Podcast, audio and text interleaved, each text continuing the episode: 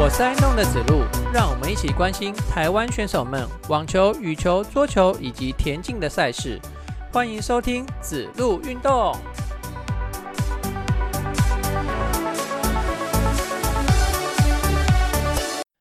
大家好，我是爱弄的子路，欢迎收听子路运动第二集的节目。上周端午佳节啊，各位听众朋友们，你去哪里玩呢？啊，上周。呃，也有很多国际赛事在进行哦。田径 U 十八，它在香港举行哦。但是呃，这个内容我就不讲了，因为呃，我们节目内容还是以成人的赛事为主哈。那 U 十八其实也有不错的成绩哦。那大家可以 Google 搜寻一下这些选手们的成绩哈。那另外呢，还有在台北举行的台北羽球公开赛，祝台北的朋友真是幸幸福啦！我也好想看比赛哦。但是这个三大节嘛，端午节是三台湾的三大节之一嘛，哈，那就必须要回中部去陪父母啦。那所以啊，我只能利用网络来看这个比赛哦。那台北羽球刚才非常的精彩哦，哈，有好多组的台湾的年轻选手都闯进最后的决赛哦。那我们这一集节目呢，就从台北羽球公，哎，就从羽球来开始哦。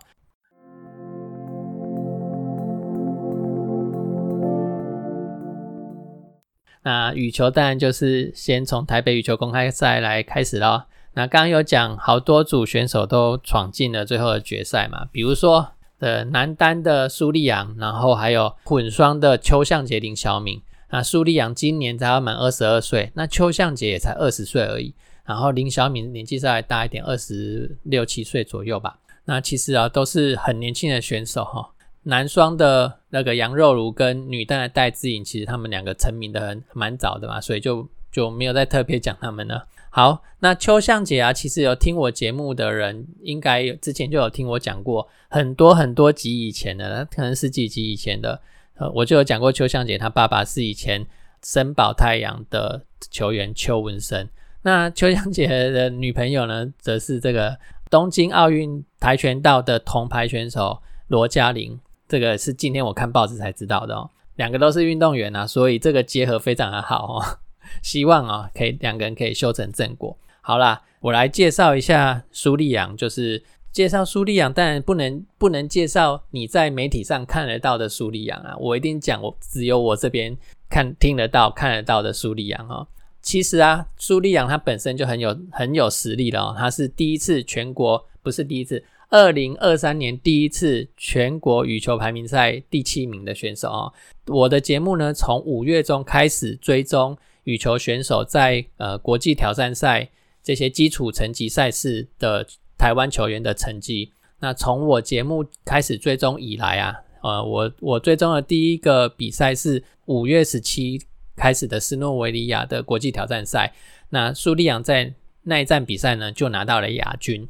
那其实我还要讲一个哈，苏利扬跟廖卓福两个人非常的有缘哦，两个人都是土营这个球队的球员，然后廖卓福是二零二三年第一次与全国羽球排名赛第四名的选手，那刚刚有讲苏利扬是第七名的选手哈，那两个人非常有缘哦，常常在比赛里面会碰到。刚刚讲苏利扬在斯洛维尼亚的国际挑战赛拿到了亚军，其实他在八强的时候就跟廖卓福。那个碰头了哈，那当然当然是苏利昂赢廖卓福啊，所以最后才能挺进到这个决赛里面去嘛哈。再来到了隔一场比赛哦，奥地利的国际挑战赛，少数苏利昂没有进去到四强的比赛。那在接下来的比赛呢，塞班岛一战，他在四强的时候输给了廖卓福。你看。你看这样子多远，已经遇到第二次了。然后到了塞班岛二战的时候，苏利昂还是打进去到四强哦。那这次是输给日本选手。那接下来呢？呃，就是台北羽球公开赛，这个是超级三百系列的赛事哦，这个等级更高了。他在第一轮又跟廖卓甫碰头哈，然后在第一轮赢了廖卓甫，所以他才能有接下来的这个一路过关斩将到决赛去啊。好。大家应该都知道，苏利扬最后拿到了亚军嘛，哈，呃，今年要满二十二岁的选手，非常乐见这个台湾的新生代出头啦。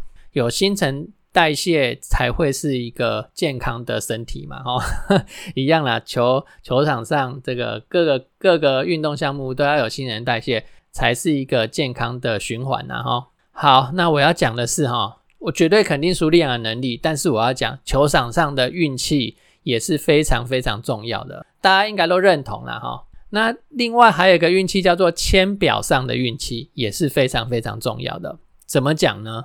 其实啊，苏利昂他的这个在签表的位置是男子单打的第一区。其实你在 Google 里面，哎，你去 Google 台北羽球公开赛哦，然后进去看他的维基表、维基百科，就可以看得到他这场赛事的签表了。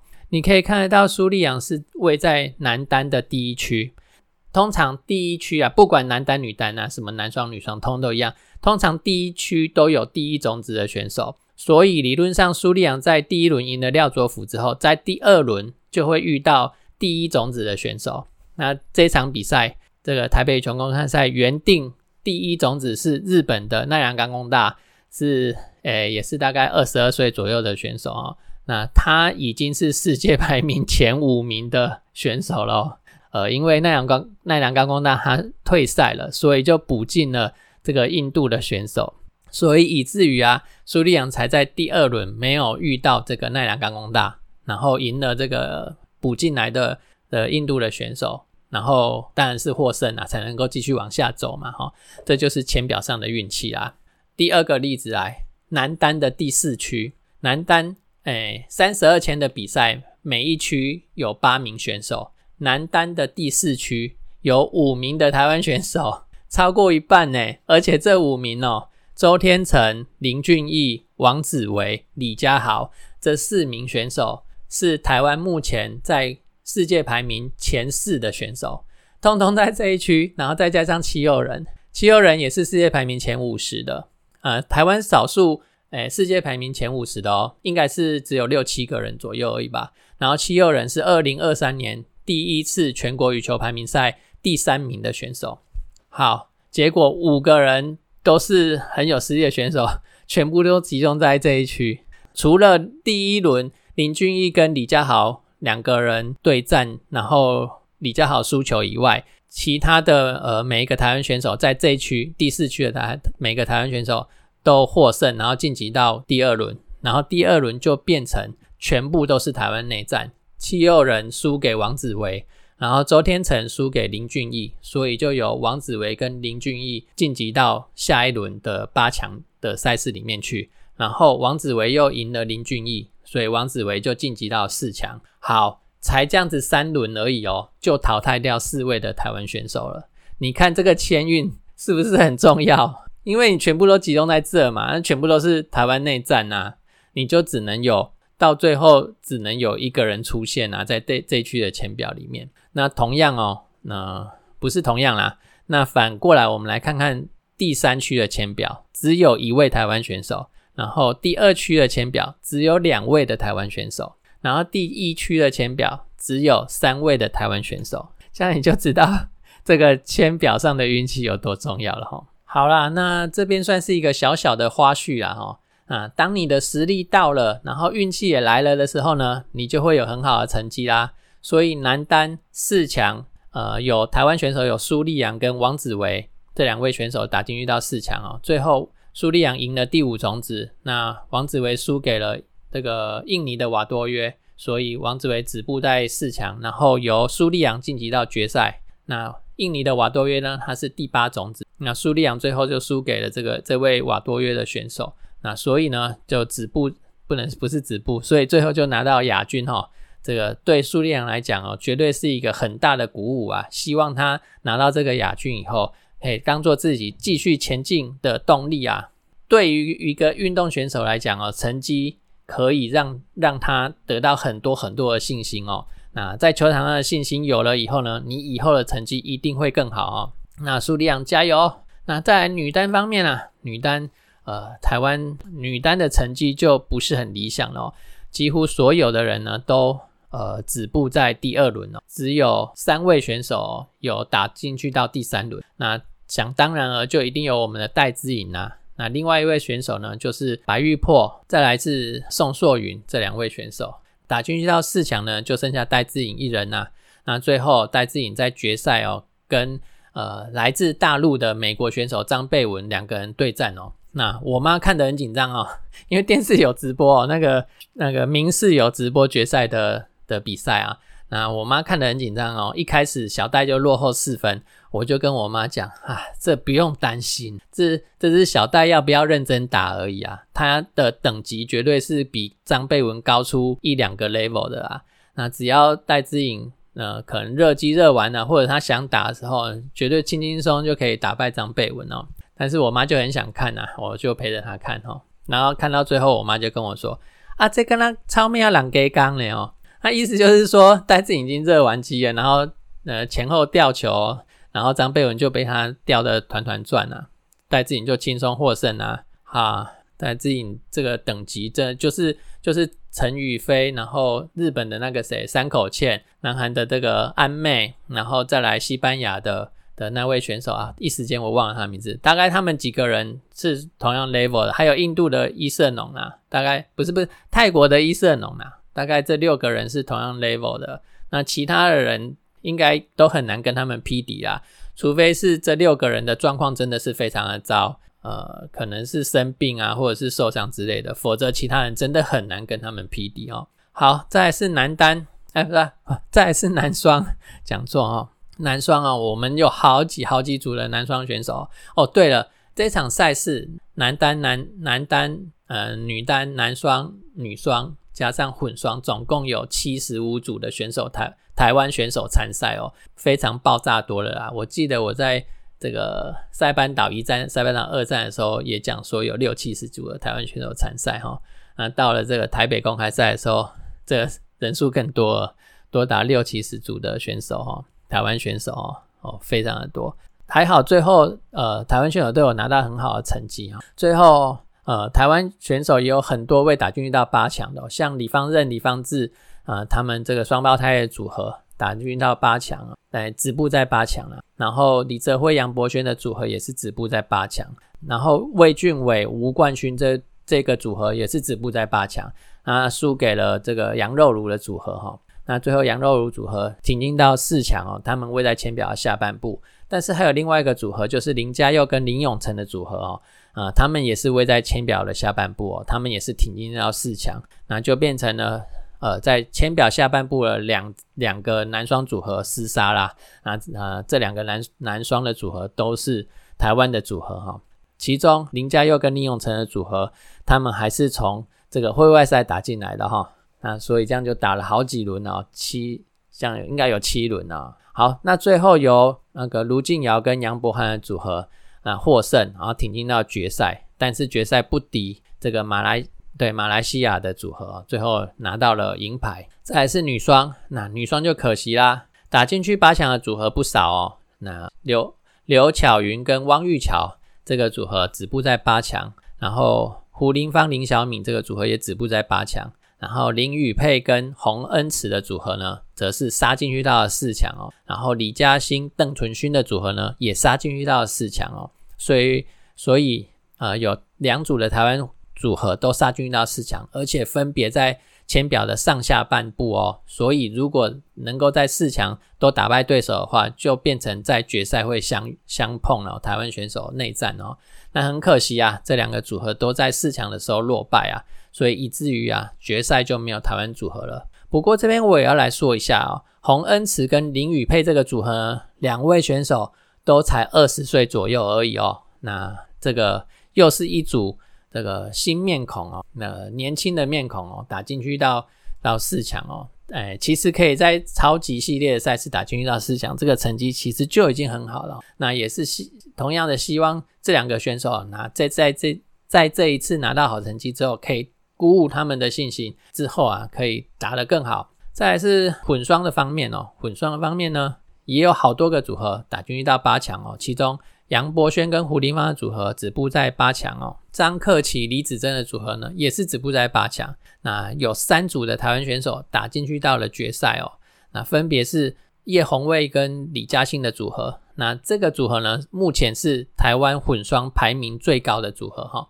那再来是邱向杰跟林晓明的组合，那这个组合呢，算是台湾新生代的组合。虽然林晓明的年纪稍微大了一点点，然后，那曾豪敏、曾敏豪跟谢佩珊的组合呢，则是临时主军哦。那报纸上有说曾敏豪是其实他是助教等级的，已经三十五六岁了。那搭配年轻的球员哦，希望可以提携年轻的球员向上啊。那这样的也是一个不错的做法。最后啊，叶红卫跟李嘉欣的组合输给了马来西亚的这个杀手，所以就止步在四强啊。但是邱向杰跟林晓敏的组合呢，挺进到决赛以后，也输给了这对马来西亚的杀手，所以最后也只有拿到亚军而已。这个马来西亚的混双组合在这一路晋级的过程中啊，宰掉了三三个台湾的混双组合，哈，真是台湾组合杀手啊！要想办法破解这对马来西亚组合的打法，因为以后一定会在国际赛上面再再遇到哦。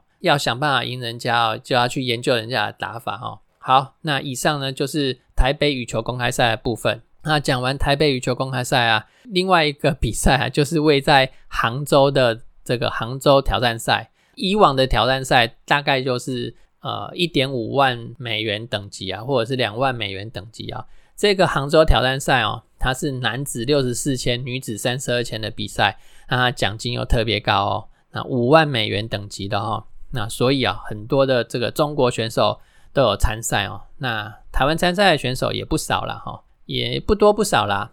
好，那我来报告一下台湾选手的成绩哦，那普遍都没有很好。男单方面哦，有易仲祥、尤胜博两位选手止步在第一轮。然后杨洋这位选手呢，则是打进去到第三轮的十六强。刚刚有讲嘛，这个是六十四前的比赛哦，所以呃十六强已经是第三轮哦。那女子选手呢，有五位选手参赛。再再特别说明一下，男单有六十四前，但是女单只有三十二前哦。所以林思云这位选手打进去到十六强哦，他只是他是第二轮哦。那其他的还有韩玉珍。这位选手也是打进去到十六强，然后董秋彤、蔡新培还有廖元琪、蔡信珍这四名选手呢，则是止步在第一轮。再来男双的方面，只有一组选手参赛，黄燕如跟罗成伟这对组合啊，打进去到第二轮的十六强。然后女女双的方面呢，则是有三组的台湾选手参赛，杨竹云、詹佑珍这个组合，还有董秋彤、柯若萱这个组合。然后宋怡萱、蔡欣培这个组合，三个组合呢都打进遇到了十六强的第二轮。接下来混双方面，混双方面呢只有一个台湾组合参赛，罗成伟跟宋怡萱这个组合止步在第一轮哈。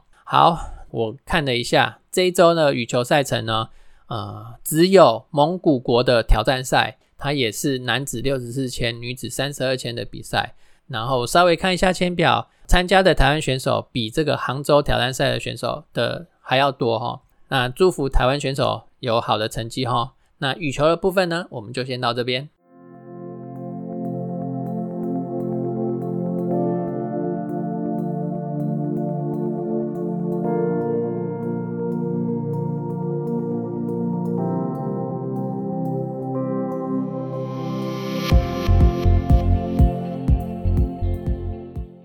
再来是职业网球的部分，那我们先来看一下上一周台湾选手的战绩哦。那上一周呢，台湾的男子选手没有人参加 ATP 等级的赛事，只有比较基础层级的 ITF 巡回赛的赛事有台湾选手参赛。那我们就先从等级比较高 N 二五等级位在南韩安城的比赛这场赛事先来讲哈。那这场赛事呢，总共有两名的台湾选手参赛。第一名是陈冠宇，再来是蔡幕府这两名选手，那很可惜哦，都在会外赛的时候止步。再来呢，有两名选手啊参加位在印尼雅加达 M 十五等级的赛事，那分别是傅红林跟林秉成。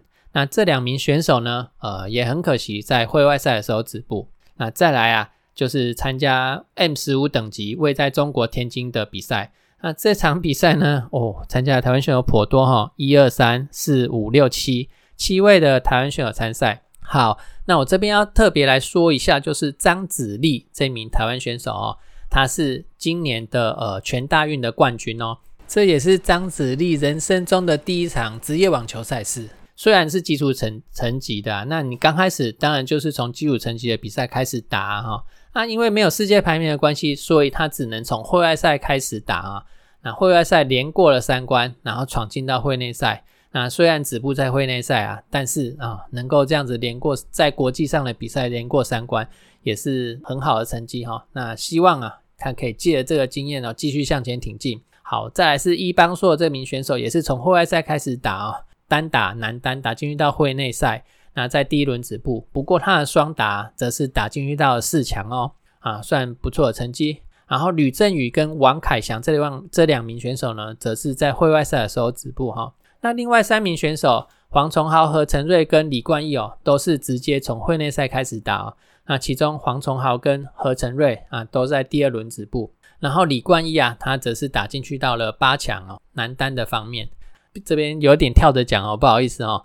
那黄崇豪呢，他除了单打在第二轮止步以外呢，他的双打呢，则是打进去到四强。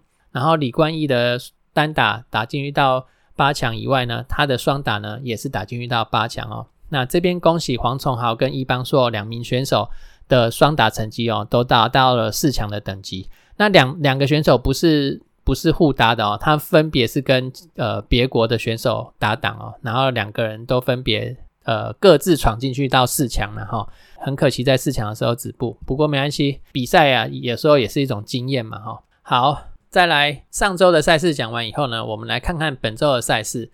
那本周比较重要的赛事呢，就是温布顿网球公开赛要在七月的时候开打哦，所以呢，它的会外赛呢就要在本周就要开始进行了。台湾有三名的男子选手啊参加他的会外赛的比赛哦。那其中啊，曾俊欣跟吴东林两个人会外赛第一轮就要相碰头啦。好，那就在今天晚上，嗯我刚稍微查一下，可能会在七点半以后吧才会开打啊。那不管谁赢呐，都希望两名选手可以加油。那许一修呢，呃，他在会外赛则是会在明天的时候才要开打。那以上呢，就是台湾男子选手的。的成绩跟战的战况，应该算战况嘛，哈。好，那这边因为郑俊兴跟吴东林在温网会外赛的结果已经出来了，所以我这边来 update 一下他们的战况。最后的结果呢，吴哎曾俊兴是先发的啦，哈，而吴东林是后发球的。最后结果，曾俊兴以三比六、六比三、一比六的比数输给了吴东林选手，那就由吴东林晋级到会外赛第二轮啦。那恭喜吴东林。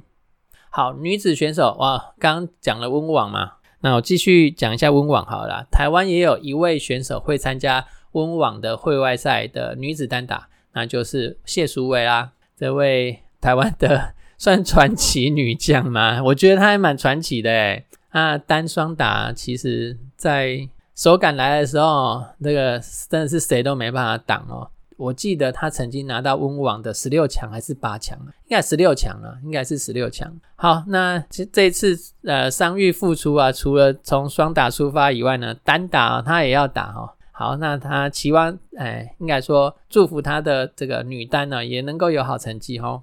除了这个温网以外啊，呃，当然要讲一下上一周上一周这个台湾女子选手的赛事啊。那上一周啊，有两名选手参加位在英国伯明翰的两百五十，应该说 WTA 两百五十的等级的巡回赛哈。那这两名选手呢，就是谢淑薇跟吴芳贤呐，他们分别跟呃外国选手搭配双打哦。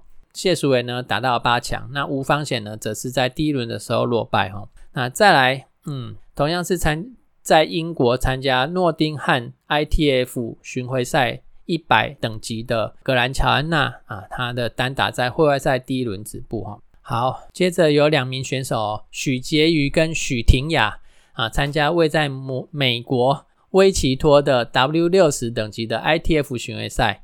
那两个人呢，很可惜在单打方面都没有太好的成绩啊。不过双打的方面呢，许婷雅呢则是打进了女双的八强哦。还有一个很重要的赛事要讲哦，就是 ITF 巡回赛台硕杯啊，那在台南开打哦，这是 W 二五等级的比赛哈。因为在在台湾举办的关系嘛，所以参加的选手想当然而会非常非常的多哈。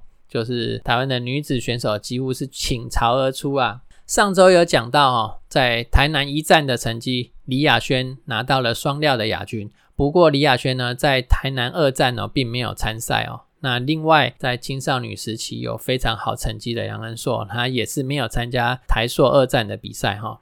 啊，那先来报告一下这个台硕二战这个好成绩的方面哈。啊，首先呢有四名选手哦，哎，不能说四名选手打进去到最后女单四强的四名选手都是台湾的选手，卓依晨跟杨雅一，还有是位在前表的上半部，然后李佩琪跟曹嘉怡呢，则是位在前表的下半部。那既然四强的四位选手都是台湾人，冠军一定会是台湾人啊。好。那杨雅一最后赢了卓依晨，然后李佩琪最后赢了曹嘉怡，然后两个人呢在决赛的时候厮杀，最后杨雅一拿到了冠军，李佩琪呢则是屈居在亚军。那在双打方面呢，上半部有台湾选手李雅欣跟国外选手搭档，那下哎应该说上四强的上半部了哦。那四强的下半部呢，两个组合都是台湾选手，分别是谢宇杰跟林芳安。然后曹嘉怡跟杨雅一，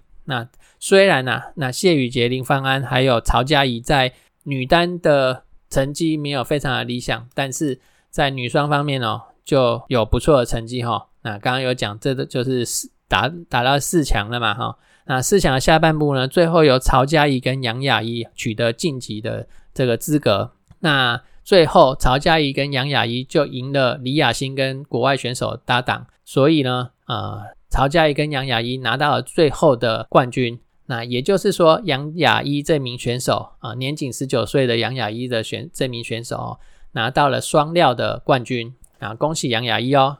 那其他的选手就是曹嘉怡同样也是获得女双的冠军嘛，哈。然后李李雅欣呢，则是女双的亚军，然后李佩琪是女单的亚军，都恭喜这些选手哦。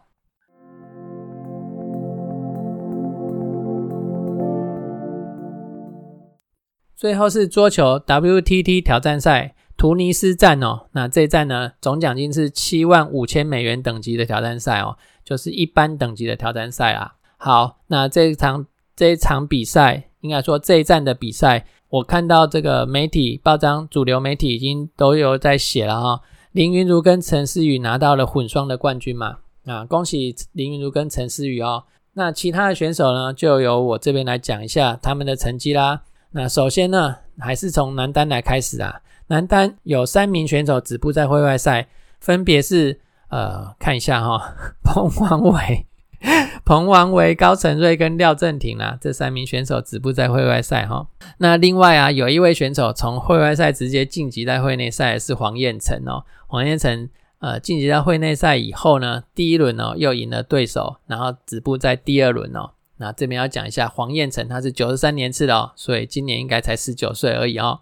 那另外一名选手直接打会内赛是林云儒啊。那林云儒在这场比赛没有打好，也是单打只有止步在第二轮而已哈。所以男单选手的成绩在这一站的比赛啊，最好的就是止止步在第二轮。好，那女女单的方面呢，有五名选手参赛哦，女单五名选手。最好的成绩也是打到第二轮，陈思雨、李玉纯还有黄怡桦啊，这三名选手都是止步在第二轮。然后刘星一呢，则是止步在第一轮。那黄玉文呢，则是没有通过会外赛的考验。好，那再来是男双的部分，男双只有一个组合参赛，那是廖彦成跟廖啊，不讲错了，黄彦成跟廖正廷的组合哦，那也是止步在第二轮。再来女双也是只有一个组合参赛，是陈思雨跟黄怡桦的组合，那也是止步在第二轮。这一站的比赛哦，风水不太好，那几乎每一个选手都是止步在第二轮哦，相当的可惜哈。没关系，我们下一站再加油。那下一站呢，则是要到哎本周就有喽，萨格勒布站哦。哦，对了，这个萨格勒布站也是七万五千总奖金呐，七万五千美元等级的挑战赛哦。这个萨格勒布在哪里啊？给你猜。我们上个礼拜的节目有说，非洲真的是办了好多的比赛，不管是职业网球还是这个 WTT 的桌球赛事哦，哦，有好多个比赛都在都在这个非洲办的。哦。为什么非洲能，台湾不能呢？嗯，台湾有台硕杯的挑战赛啊，其实到了七八月也有男子的赛事哦，也应该可能是三太三太子杯或华国杯之类的吧。可是呢，台湾就没有 WTT 的挑战赛。你看非洲都办了，希望台湾也有企业愿意站出来哦，办这些赛事哦，让这个台湾的选手能够踊跃的参赛哈。好了，那刚刚有讲这个赛格勒布在哪里？他在克罗埃西亚。好啦，那以上就是本集的节目。那谢谢听众朋友们留言鼓励我哦。那如果呢，你对我们节目有想要批评指教的部分，你也可以告诉我，让我节目有进步的空间、进步的方法。欢迎你留言给我，谢谢，再见。